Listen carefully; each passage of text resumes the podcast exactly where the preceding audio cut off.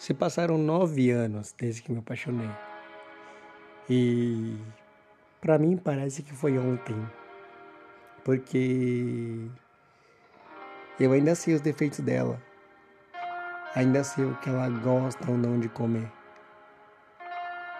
Eu ainda sei é, como ela gosta de ver a vida como ela gosta de sentir a autoestima, sentir um elogio de alguém que ela ama. Como ela simplesmente é intensa e às vezes muito confusa. E como isso abala ela. Como ela ainda tem um coração gigante. E como ela muitas vezes é impossível. Eu reconheço cada defeito dela.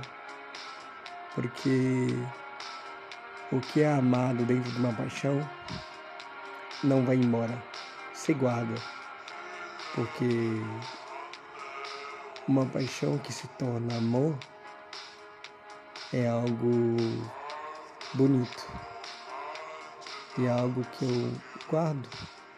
O tempo não esquece, se torna forte, vintage e faz com que a gente reflita. Por exemplo, eu não sei se ela tem o mesmo efeito do dedinho pé.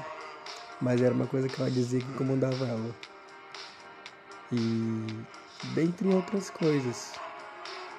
Como o chocolate favorito. Que se eu não me engano era o. Eu vou chutar aqui porque isso eu não tenho certeza. Ouro branco. E. Enfim, ela ama pudim ama pudim. Tanto que toda receita de pudim que eu vejo, seja de sacolé, de qualquer for, até de bolo mesmo, eu mando pra ela. Porque não para fazer vontade, mas para mostrar para ela que o que ela ama eu ainda reconheço. Isso não vai mudar. Porque é como CPF. Vai ficar pela vida inteira. Ela pode enjoar, pode mudar. Mas eu vou sempre lembrar que um dia ela gostou de pudim como comida preferida dela, como doce preferido dela.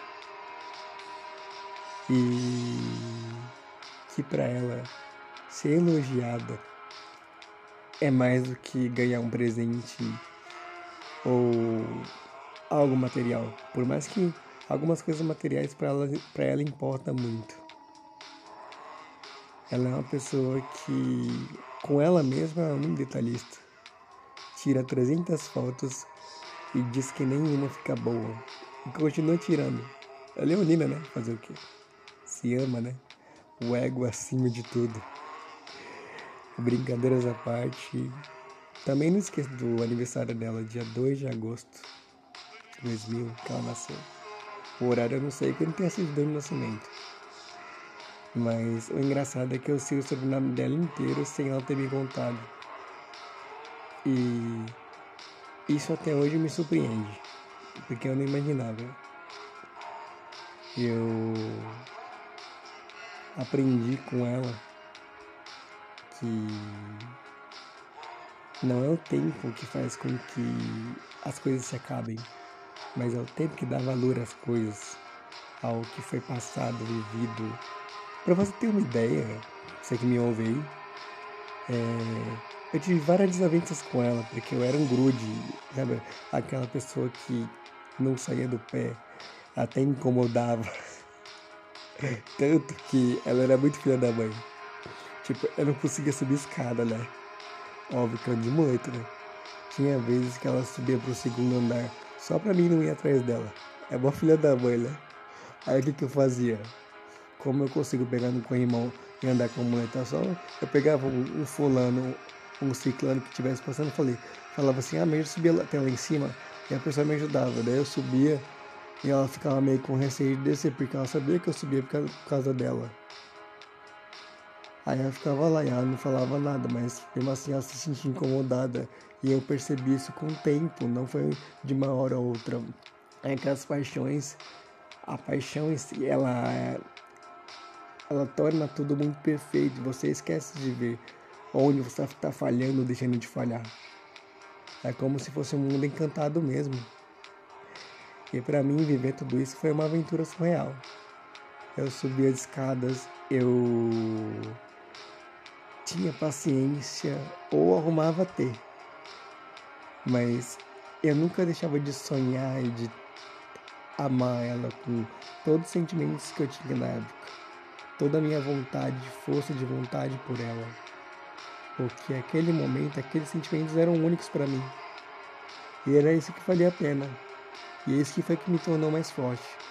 Inclusive, teve uma vez que eu fiquei tão puto com ela porque eu achava que em dado momento, de 2015 para 2016, é... eu achava que ela começava a me tratar com dó, né?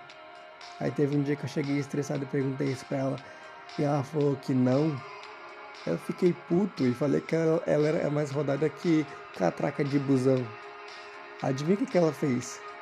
Ela me deu um tapão na cara e em vez de chorar, me arrepender ou falar qualquer coisa do tipo, ela me deu um tapão e eu simplesmente saí dando risada. Tipo, e hoje a gente conta isso um pro outro. E não é um momento triste, é um momento feliz. Porque é um momento que marcou tanto para mim quanto para ela. Eu amar ela, hoje eu amo ela como minha amiga. Mas eu nunca esqueço do quanto esse sentimento me fez forte. E eu tento levar ele para frente como forma de motivação. Para as pessoas não desistirem das pessoas que elas amam, independente de ser recíproco ou não. Você não está sendo trouxa, otário ou se humilhando, mas você está mostrando a si mesmo o que é florescer, o que é viver, o que é mostrar o quanto você tem força de vontade de respirar o seu próprio amor que você tem no coração por outra pessoa. Isso é mais do que compaixão e empatia. Isso é uma coisa que transcende a vida ou qualquer momento que você vá viver.